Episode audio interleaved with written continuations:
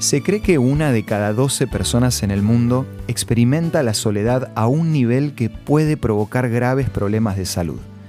Evidentemente, es más común de lo que pensamos. Por eso acompáñame al tema de hoy para conocer un poco más sobre la soledad. Esto es Una luz en el camino.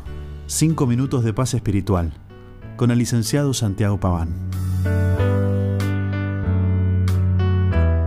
Según una encuesta realizada a 3.000 personas, los momentos de mayor soledad se experimentan en el horario de la comida, a la hora de irse a dormir y los fines de semana.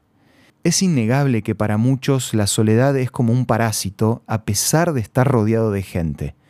Incluso en esta era de las comunicaciones, la gran pregunta que todos se hacen es, ¿cómo es posible que en un mundo tan conectado alguien pueda sentir soledad? Pareciera que cuanto más gente vive en el mundo, más solitarios nos sentimos. John Ortberg, un escritor cristiano que aborda el tema de la soledad, en el capítulo 2 de su libro Todos somos normales hasta que nos conocen, cita varias sugerencias que hicieron un grupo de niños sobre cómo tendríamos que luchar contra la soledad. Uno dijo, la gente debería buscar a los solitarios y preguntarles su nombre y dirección. Después pedirle lo mismo a los que no se sienten solos. Cuando haya dos cantidades iguales, se le debería asignar una persona solitaria a otra que no se siente sola.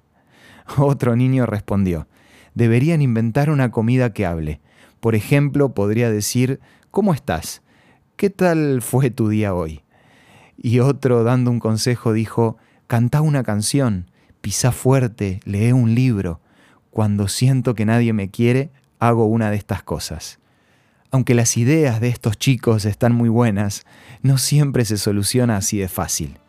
Por eso, si por alguna razón te sentís solo o sola, me gustaría que recuerdes este versículo de Salmos 27:10. Aunque mi padre y mi madre me abandonen, tú, Señor, te harás cargo de mí. No veas como una opción desanimarte o encerrarte en tus propios pensamientos. Confía en que Dios siempre va a estar con vos. Por algo el mismo David, autor del texto anterior, también dijo, el Señor no abandonará a su pueblo ni dejará solos a los suyos. La solución para tu soledad tiene un nombre y ese nombre es Jesús. Permitile que no solo sea una luz en tu camino, sino tu compañía en cada día. Además, en la revista Sentimientos vas a encontrar consejos prácticos que te van a ayudar a salir de la soledad. Si querés recibirla, solo tenés que escribirnos a nuestros puntos de contacto. Envíanos un WhatsApp al 1162 26 12 29 o búscanos en Facebook como Una Luz en el Camino. La revista Sentimientos te va a ayudar a vivir de la mano de Dios un día a la vez. Esto fue Una Luz en el Camino esperamos mañana para un nuevo encuentro, cuando volveremos a decir... Permitamos que a lo largo de las horas de cada día Dios sea una luz en nuestro camino.